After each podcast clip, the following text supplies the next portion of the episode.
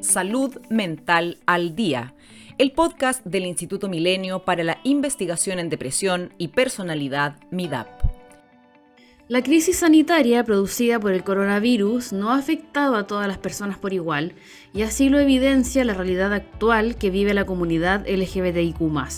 Las violencias que históricamente han vivido, las disidencias siguen existiendo pero esta vez en un escenario aún más complejo de confinamiento, de cierre de espacios educativos y recreativos, entre otros.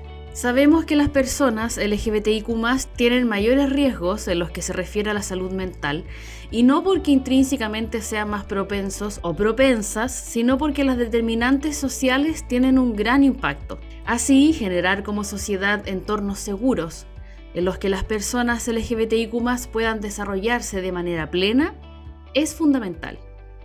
Sobre este y otros temas conversaremos hoy con Claudio Martínez, investigador asociado de MIDAP. Claudio es psicólogo, doctor en psicología, profesor titular de la Facultad de Psicología de la Universidad Diego Portales y director del Centro de Estudios en Psicología Clínica y Psicoterapia CEPS de la Facultad de Psicología de esta casa de estudios. Claudio, muchas gracias por estar con nosotras, nosotros aquí en Salud Mental al Día.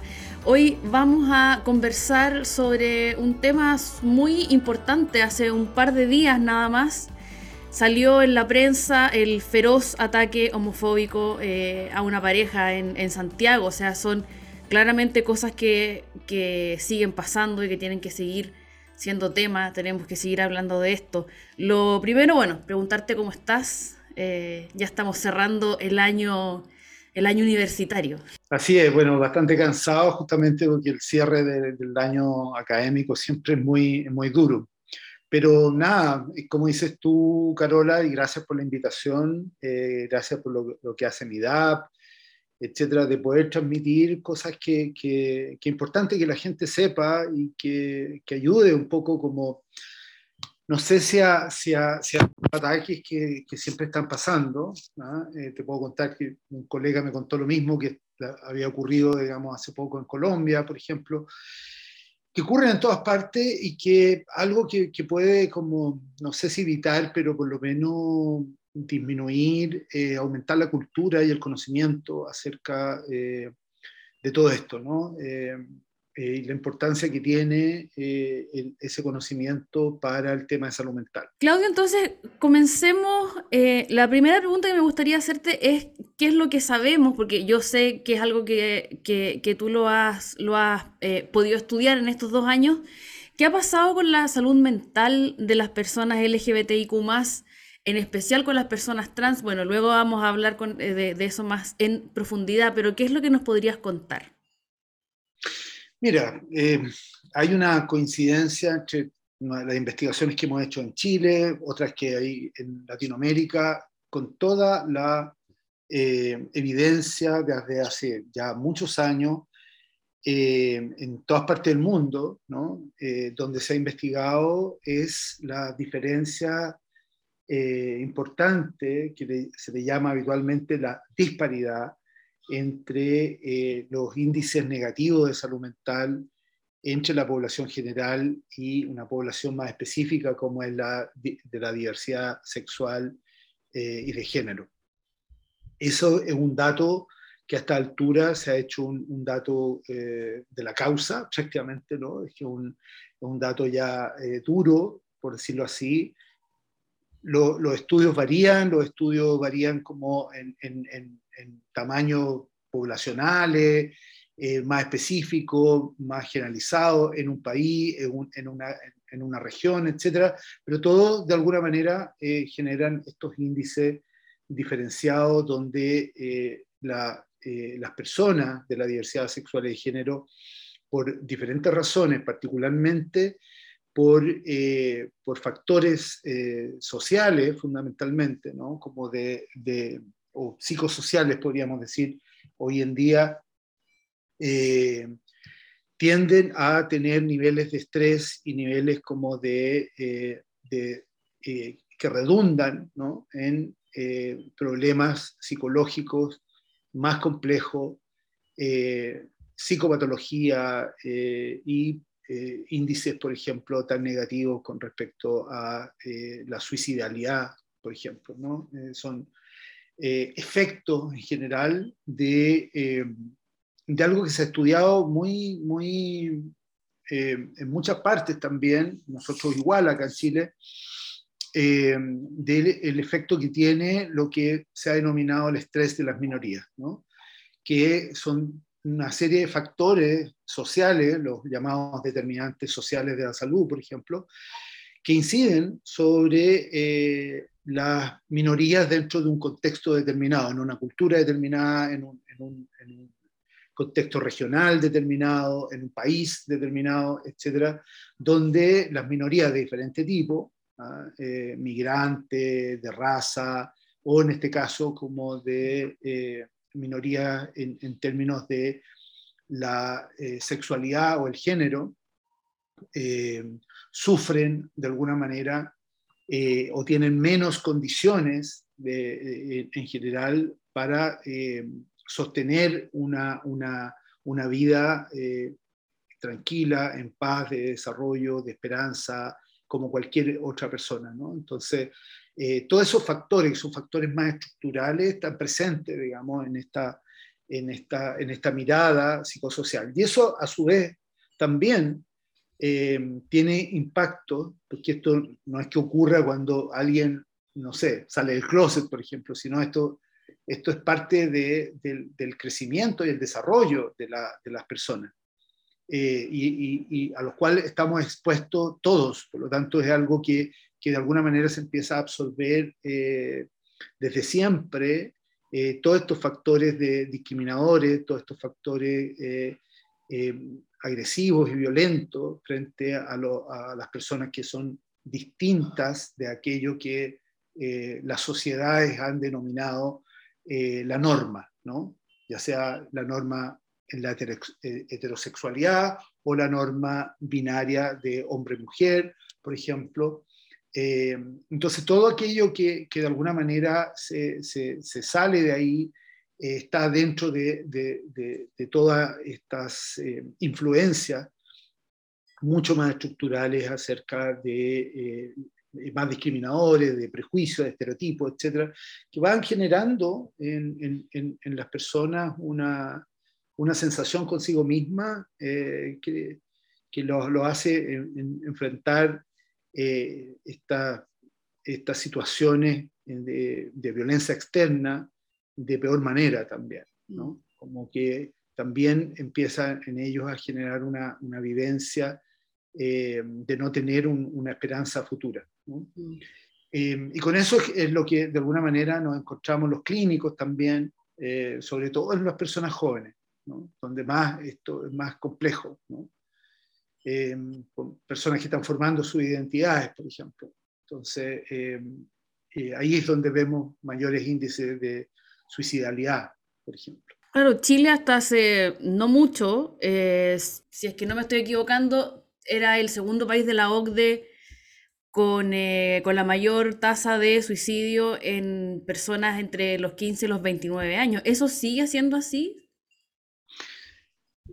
Mira, hay cifras que han variado un poco, porque la pandemia, bueno, la pandemia ha tenido sus características que de alguna manera han hecho eh, variar algunas cosas, pero, pero, pero igual está, en, en, por lo menos en nuestra región, dentro de los cinco primeros lugares, digamos, eh, negativos en ese mm. sentido, de mayor tasa eh, de suicidalidad en, la región, ¿no? Mm. O sea, de suicidios consumados por cada 100.000 habitantes.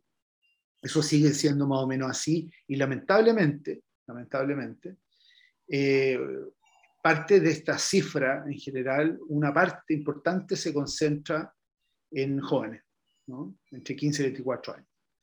Eh, lo que lo hace eh, súper grave para el país, lo que lo ha convertido ¿ah? en, una, en, un problema de salud pública. por suerte, digamos, eh, digo yo, entre comillas, ¿no? el, el, Estado de Chile se lo ha tomado más o menos en serio ya desde de, una buena cantidad de años. Eh, eh, han habido una, una, serie como de, de campañas a nivel como de políticas públicas no todas han funcionado, pero, pero hay una preocupación constante en esa línea. ¿no? Mm. Eh, de hecho, yo y mi equipo, digamos, partimos investigando sobre el tema de la diversidad sexual y género a partir del suicidio. Entramos por esa puerta, ¿no? que es una puerta bastante dolorosa, negativa. Mm. Eh, partimos investigando en, el suicidio, o estábamos investigando en el suicidio cuando nos encontramos con cifras eh, muy, muy altas, focalizadas en jóvenes de la diversidad sexual. Entonces, eh, empezamos a mirar más, más profundamente y, claro, no, no eh, entramos a un, mundo que desconocíamos, donde el, el, el, el tema como de, de, la sobrevivencia y el poder pensar un futuro posible y esperanzador se, se, tornaba en algún punto del desarrollo mm. de jóvenes, se tornaba algo muy, muy, muy difuso. Mm. Em, y, y, las vivencias como de, de, que, de, que, en realidad no, no tienen ese, ese, ese, futuro asegurado. Mm. Eh, de ahí llegamos, por ejemplo, a, a, investigar con personas trans, que es aún peor, ¿no? O sea, todas estas cifras negativas que hemos estado hablando en la población trans es aún peor. Son como cuatro veces más, ¿no? Como algo por, lo menos, por lo mm. menos, por lo menos, y ocho veces por sobre la, la, la población en general. Entonces, eh, es algo que, que, de alguna manera eh, para nosotros ha sido como súper importante y éticamente importante eh, interesarnos desde la academia. Y a mí personalmente, digamos, me, me pasó eso. ¿Cuántos años llevan ya con, bueno, tú con tu equipo en, en este tema particular? Seis, siete años por lo menos, yo creo que, que llevamos en, en, en eso, ¿no? Como que claro, al, inicio, como te digo, partimos un poco como, como por, esta, por esta puerta, pero después empezamos con el tema del prejuicio, el tema como...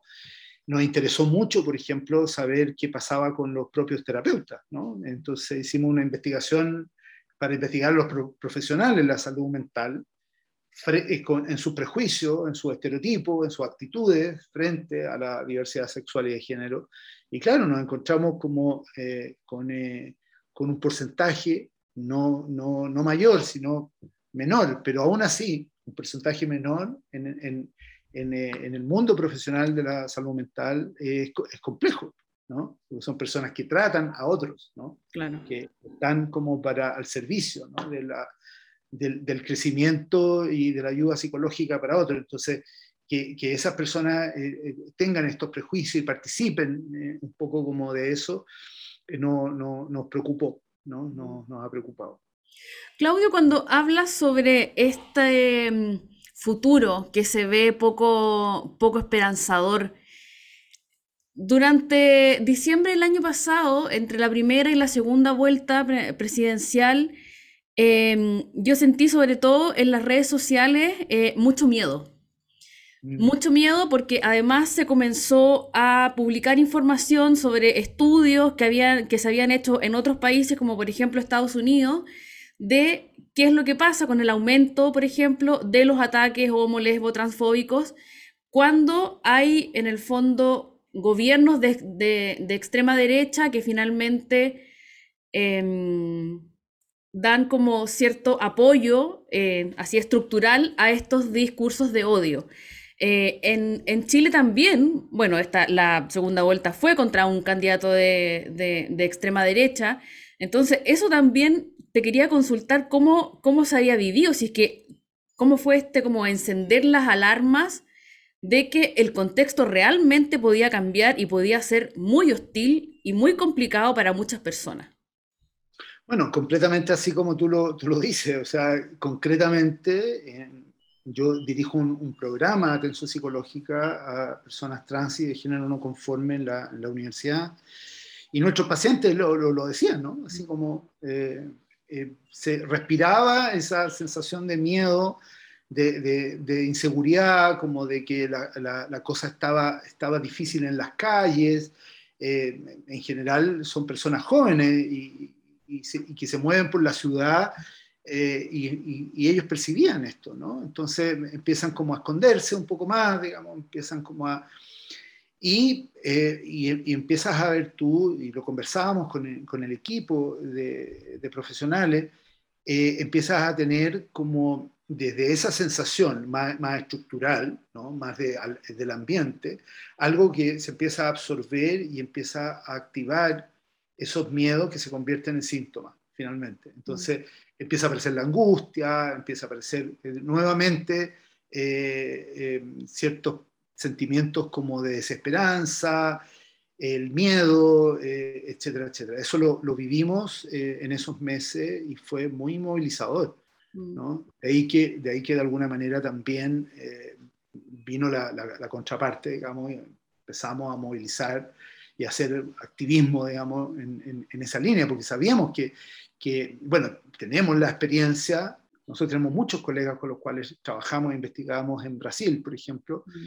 eh, y, eh, y, ellos lo, lo, lo vivieron cuando, cuando Bolsonaro empezó en, en, su gobierno porque él, mismo declaraba estas cosas, ¿no? Entonces, en la medida que, que las autoridades de un país empiezan a declarar y a hacer comentarios eh, homofóbicos, transfóbicos, lesbofóbicos, etcétera, etcétera, eh, como que abres una puerta, ¿no? Entonces, ¿cuál es el problema de, de, de, patear a alguien en la esquina, ¿no? ¿Cuál es el problema? No, no va a pasar gran cosa.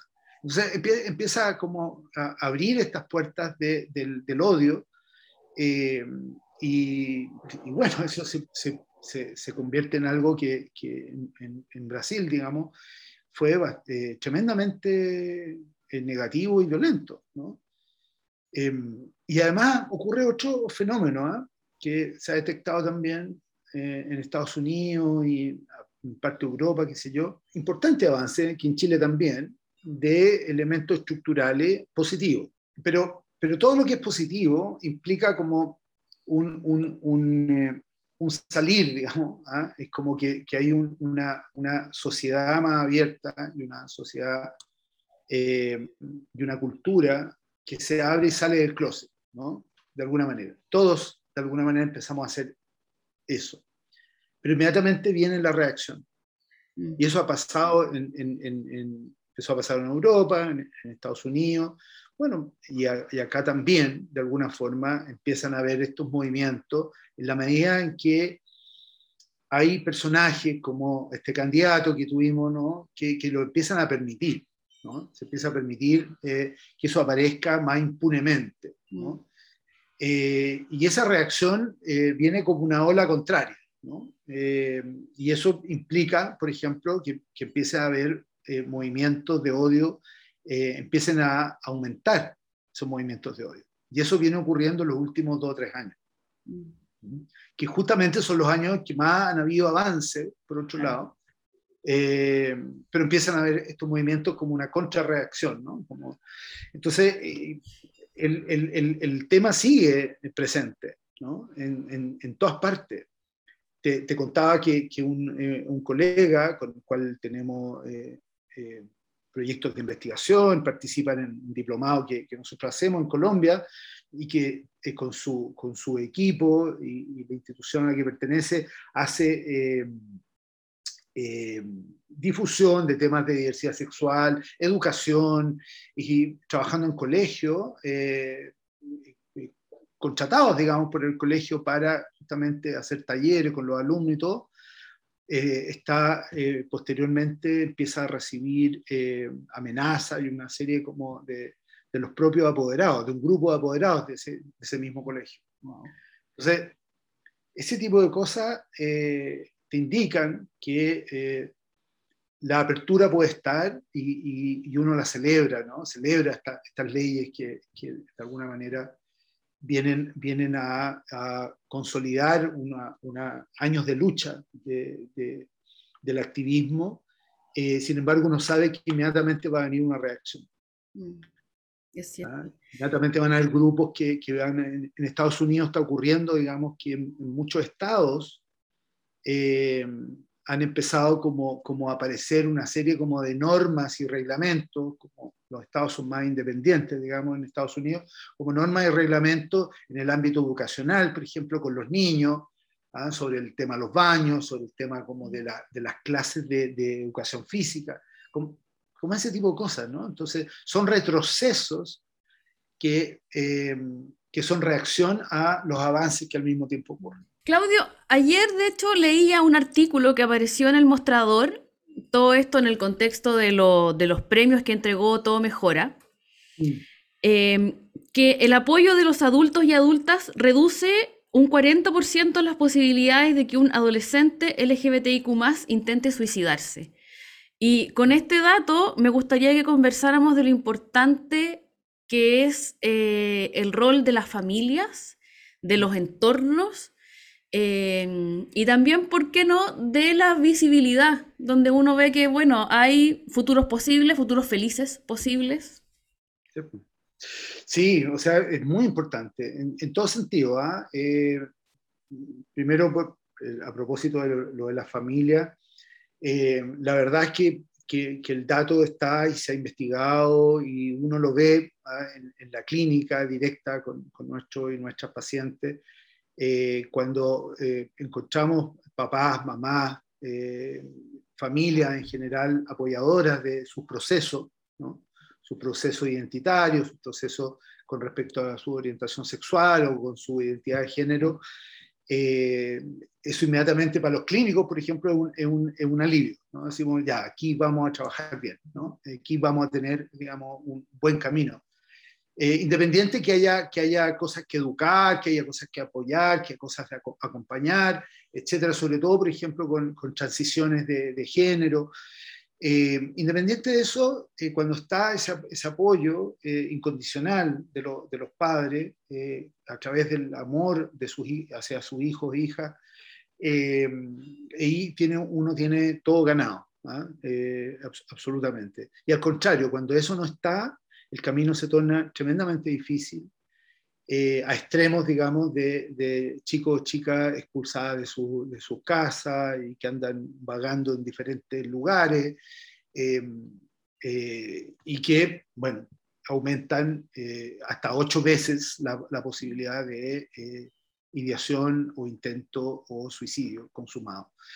Em, entonces, sí, claramente la presencia de familia apoyadora, un mundo adulto, eh, acogedor, apoyador, que genere espacios de seguridad, eh, eh, es algo que disminuye riesgo, disminuye psicopatología, etcétera, etcétera. Nosotros lo vemos a diario, digamos, con, nuestro, nuestras pacientes.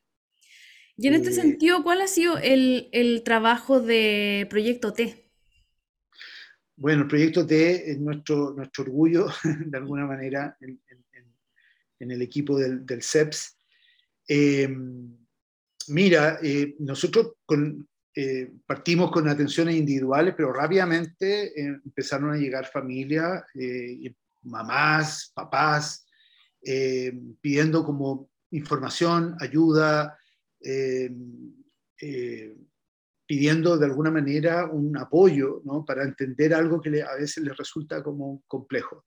Y terminamos creando una pequeña unidad de de intervención y terapia familiar eh, con colegas especialistas, digamos, eh, y eh, tenemos un grupo, generamos un grupo para padres y madres, o para cuidadores, hay, hay una abuela también por ahí dando vueltas, que se juntan una vez a la semana y van hablando de sus hijos, sus hijas, sus hijes y todo lo que les va ocurriendo, están en diferentes momentos del proceso, etc. Por otro lado, también eh, a veces cuando recién, recién llegan, ¿no? Eh, padres pidiendo eh, este apoyo, ahí se hacen intervenciones familiares directas con esos hijos, hijas y, con los padres, por ejemplo, cuando...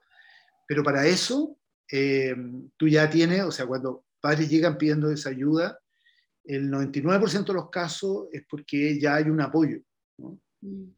Eh, y eso ya, ya es una ventaja. ¿no? Eh, la mayoría de los chicos o chicas llegan solos o solas, pidiendo ayuda. Y, y, muchas veces a escondidas de su padre o eh, a escondidas como de su familia o con alguna apoyo de, de, de, hermano, hermana o a veces familiares más, más lejanos, pero muchas veces solo, solo sola. Entonces, dentro de esta, de esta desesperanza. Eso es lo que más vemos por lo demás. Eh, entonces, eh, para el proyecto T, eh, contar, digamos, con, la familia ha sido fundamental. Eh, sabemos que, ese es el mejor camino. No siempre lo obtenemos, pero sabemos que es el mejor camino. ¿Mm? Claudio, algo comentabas sobre bueno, el tema de, de, del uso de los baños en Estados Unidos. ¿Hay en Chile alguna especie de manual?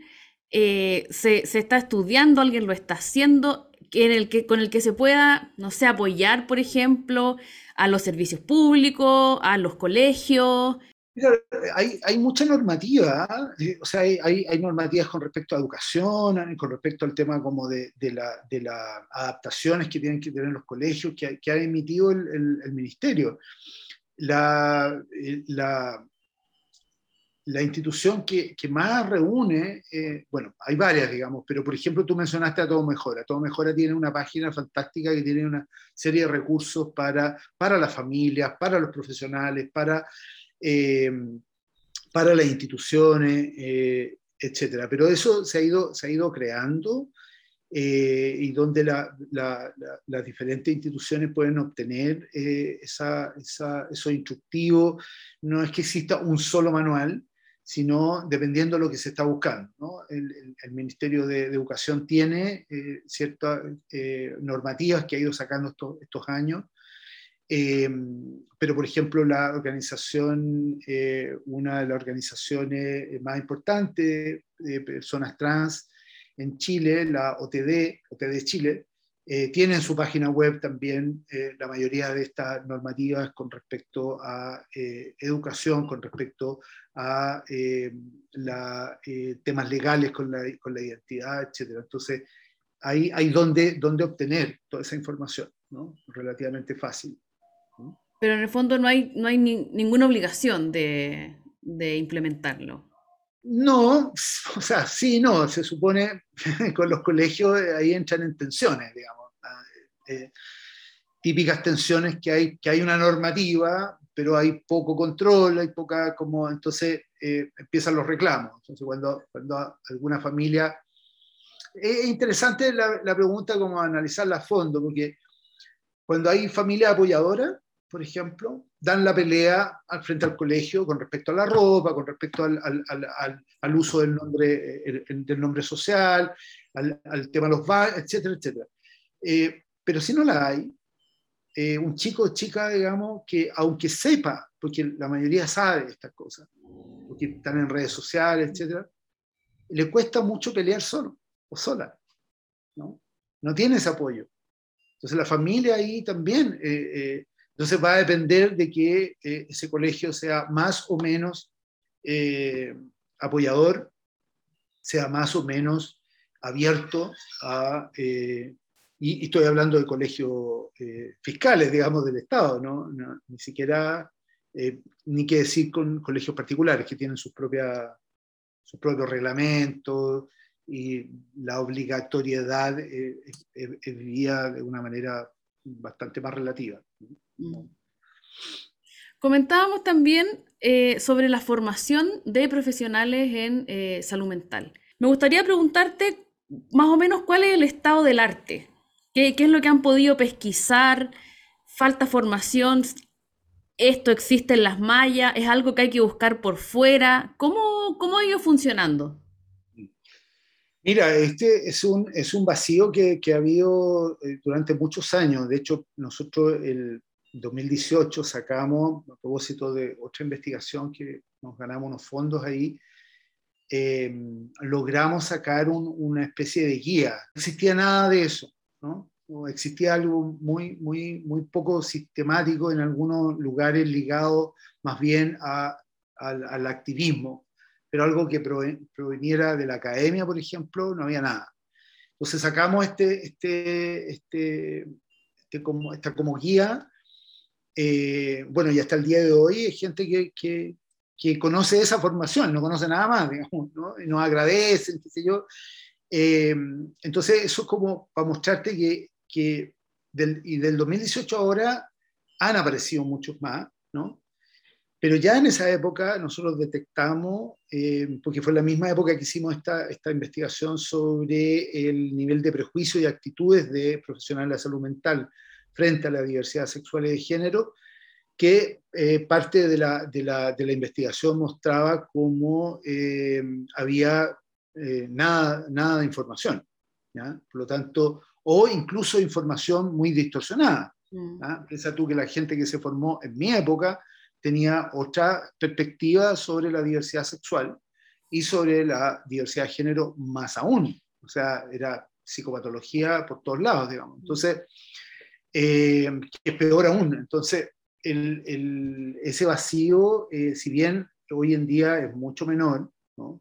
Eh, cada vez más hay, hay, hay, hay, material dando vuelta, aún falta su presencia en la formación. Hicimos otro pequeño estudio hace, poco tiempo, digamos, si en, en, seis o siete universidades de, de, las más prestigiadas en Chile en carrera de psicología, en, en, cierta cantidad de cursos, sobre todo ligados al ámbito clínico, eh, si en las mallas había presencia o no de formación y educación sobre eh, diversidad sexual y de género, y eh, no había, no solamente no, no, había sobre eso, sino que además no había sobre sexualidad. Algo tan importante para el desarrollo humano tampoco está, está, estaba presente, ¿no? Entonces, eh, ahí hay una falta eh, más en, en, la, en, ambientes más formales, eh, de pregrado, por ejemplo. Mm. Em, ya hay falta en los colegios sobre formación sobre sexualidad en general. Eso es algo tremendamente importante y necesario, que no la hay. Pero eh, en psicología tampoco, en medicina tampoco eh, se encuentra, y, y, esto no es solamente en Chile, ¿ah? eh, ocurre en muchas partes del mundo también. ¿no? Es algo que, que, que ha faltado como sistematizar. Y recién se han ido creando programas ya más de posgrado, ¿no? como el, el diploma que tú mencionas, digamos, que, tenemos la Diego Portales y que está eh, eh, patrocinado por MIDAP. Claudio, ¿cuáles son los impactos en la población LGBTIQ de llegar, por ejemplo, algún psicólogo, psicóloga, psiquiatra, eh, que no tenga esta formación o las nociones mínimas eh, para tratar de manera correcta eh, a una persona de este grupo en, particular. ¿Qué, es lo que puede pasar? Porque lo, hemos hablado antes en otros programas con, con otros investigadores e investigadoras sobre los distintos sesgos. Entonces sabemos que hay un montón de conflictos. O sea, no es, no es llegar y decir, mira, simplemente el psicólogo o psicóloga no, no me pareció.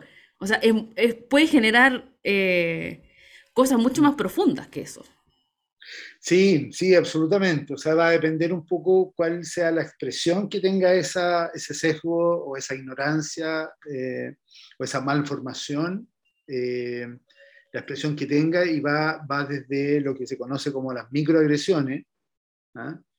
eh, que puede ser el, el, el, tema de no uso del nombre social, de, de, de una, o de, o de cierta estereotipos, por ejemplo, ¿ah? como hoy no se te nota, o cosas por, ese estilo, ¿sí? que son descritos más bien como en, gente que, que, puede tener la mejor intención del mundo, pero son pequeñas microagresiones eh, que a veces los pacientes y las pacientes lo toleran, lo perdonan, porque igual les cae bien el psicólogo, la psicóloga y ya, ok, siguen adelante.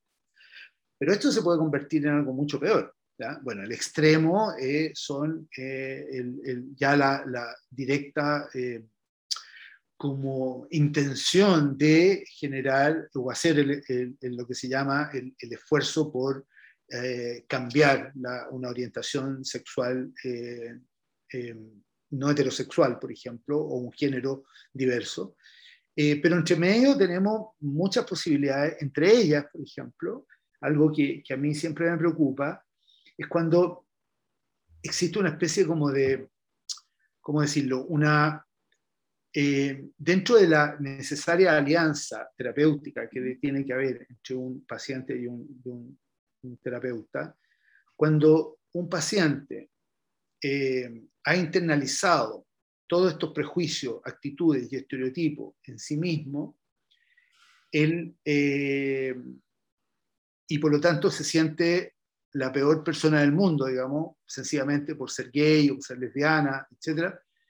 Y el, y el, y el terapeuta, en vez de trabajar afirmando esa identidad, por lo tanto haciendo, siguiendo el camino para que vaya dejando lo, lo que eh, sabemos se llama estigma internalizado, y trabajando sobre eso que ha internalizado la persona, eh, lo refuerza. Lo refuerza con estas pequeñas microagresiones. ¿no? Eh, refuerza, por ejemplo, la idea de que, en realidad las personas gay no pueden tener una relación de pareja como los heterosexuales, sino que tienen una cosa más difusa y desordenada y, como como poco sana o, etcétera, ¿no? Eh, entonces, eh, aumentan la desesperanza, por ejemplo, ¿no? A partir de un estereotipo, a partir de un prejuicio, por ejemplo, ¿no? Eh, y se, se, transforma eso en una especie de alianza muy negativa. Mm. Y eso puede profundizar una, un estigma internalizado en la persona. Porque en el fondo el terapeuta en el cual confía de estar transmitiendo las mismas ideas que, que, que, que las, las, tiene en su mente de alguna forma, ¿no? Como que, que han, estado eh, con, con, esa especie como de, de, ataque a sí mismo. El terapeuta no, no, lo está ayudando, sino le está aumentando sin darse cuenta muchas veces, ¿no? Si alguien nos está escuchando y se, se, está sintiendo así con, con, respecto a su proceso de terapia, ¿qué le, qué le podríamos decir? Chuta. Eh, eh, es difícil meterse ahí en, en, en, la terapia de, de, las personas cuando confían en sus terapeutas, confían en sus psicólogos, psicólogas. Eh, lo más importante, diría yo, que, que cada persona pueda sentir ese orgullo por ser quien es. Y si eso no está presente, saber que es algo que puede, puede lograr en la vida en la medida que pueda afirmar esa identidad. Eh, pero se va a encontrar con terapeutas que tal vez no están haciendo eso, o que ni siquiera les pregunta qué, qué significa vivir, por ejemplo, eh, fuera, fuera de esta, entre comillas, norma, ¿no? Eh, lo que eso significa con respecto a, a, estar en una familia X, por ejemplo, eh, hay terapeutas que, ni, siquiera eh, se meten en ese, en ese tema, ¿no? Mm. Porque, porque temen, porque, lo, lo, porque la sexualidad es un tema que no, no les gusta tocar o, qué sé yo. Eh, entonces esto va quedando en, en, en, en una oscuridad. ¿no? Entonces, y a veces los pacientes sienten que eso está bien, porque ellos también quieren mantener la oscuridad. El problema está en que con eso están callando una parte muy importante de su vida. Mm. ¿no? Y haciendo una especie de alianza, como te decía, negativa con, con su terapeuta. Entonces, si eso está ocurriendo, ¿ah? eh, bueno, yo creo que, que, lo mejor que puede hacer es hablarlo con su propio terapeuta. ¿no? No, no, no estoy diciendo con eso que tengan que dejar su terapia, ¿no? sino más bien eh, confrontar eso y sacarlo a la luz. ¿no? Eh, como con todo el derecho del mundo a decir, quiero hablar de esto. ¿Ah? Esto, esto a mí me preocupa, o esto a, eh, a, mí me, me, me duele, eh, y quiero hablarlo, y tengo derecho a hablarlo en este espacio. Podría decir eso. Y, y, y, en otros casos, que eso también ocurre, eh, si se siente agredido, Em, yo creo que no es un buen lugar, sencillamente. Mm. Claudio, entonces estábamos conversando un poquito antes sobre este diplomado internacional en psicoterapia y salud mental en diversidad de género, sexual y de relaciones que imparte la Universidad Diego Portales, patrocinado por MIDAP, que tiene además un primer curso que es abierto a personas que no necesariamente son psicólogas o mm. psicólogos, así que cuéntanos un poquito sobre eso, Mira, que tenemos, tenemos este, este, diplomado que dura ocho meses, ya vamos, vamos hacia la segunda versión, una primera versión bastante exitosa. Y la, primera parte del diplomado, que son cuatro módulos, el primer módulo un módulo introductorio. Eh, y ese módulo introductorio que lo toman los, los, psicólogos, psicólogas, digamos, que se forman con nosotros, también como es, introductorio y, es, como, como mm, explora eh, en general el desarrollo de sexualidades diversas, etc., lo ofrecemos también como un curso a personas que no necesariamente eh, sean psicólogos o psicólogas eh, de otras profesiones. igual es un curso de posgrado que dura un, un, par de meses online y que de alguna manera les permite una primera formación básica en, en, esto. ¿ah? Y también, bueno, también obviamente es para psicólogos y psicólogas que, que no quieran eh, ir más allá, pero, pero por lo menos tener nociones básicas eh, que ahí transmitimos en ese, en ese curso, que es la, la primera parte del diploma. Y para ya ir cerrando, Claudio, ¿cómo ves tú estos temas en los que tú estás trabajando en el contexto de una nueva constitución? De un nuevo gobierno donde además hay un ministro y una ministra abiertamente gay, lesbiana. Em, ¿Cómo lo ves? Bueno, súper bien. Eh, me, encanta, me encanta esa diversidad em, en todo sentido, digamos, que tiene, este, y, me da mucha esperanza, digamos. Sobre todo me, me, me, da mucha esperanza que la, que la Constitución pueda eh, eh, establecer algunos, algunos parámetros generales em, que vengan a marcar eh, la importancia que, tiene el defender eh, la diversidad humana, ¿no? en todo sentido. Em, yo creo que, pensando en una constitución que eh, aloje ese tipo como de, de ideas, que proteja el tema de los derechos humanos para todos y todas, eh, y en todo tipo de derechos. ¿no? Eh, eh, yo creo que, que, eso me da una, una tremenda esperanza. Y, y, bueno, y pensar, digamos, de que cada vez más hay una apertura, o sea, hay un ministro y una ministra que dice, hey, yo soy lesbiana o yo soy gay, ¿cuál es el problema? eso, tú no sabes el impacto que eso tiene en los jóvenes, mm. en términos de figura. Bueno, además está, está Amelia Schneider, se me había olvidado también, que asume en marzo también. Además, eso es, tremendamente, eh, eh, tiene un tremendo impacto positivo en, la comunidad y sobre todo, sobre todo en, los más chicos y chicas, que ven ahí como un ejemplo de esperanza, un ejemplo de vida, de no tener que esconderse, no tener que ocultarse en la sombra. Eh, y finalmente de orgullo, que es lo más importante. de vidas plenas. Así, absolutamente. Bueno, Claudio, muchísimas gracias por tu tiempo, por esta conversación. Que estés muy bien y bueno, estaremos conversando en alguna otra oportunidad. Gracias a ti, Carola, y gracias a Midad por este, por este espacio. Un abrazo. Que esté muy bien. El Instituto Milenio para la Investigación en Depresión y Personalidad, MIDAP, es financiado por la iniciativa científica Milenio de la Agencia Nacional de Investigación y Desarrollo, ANID. Para más información, ingresa a www.midap.org.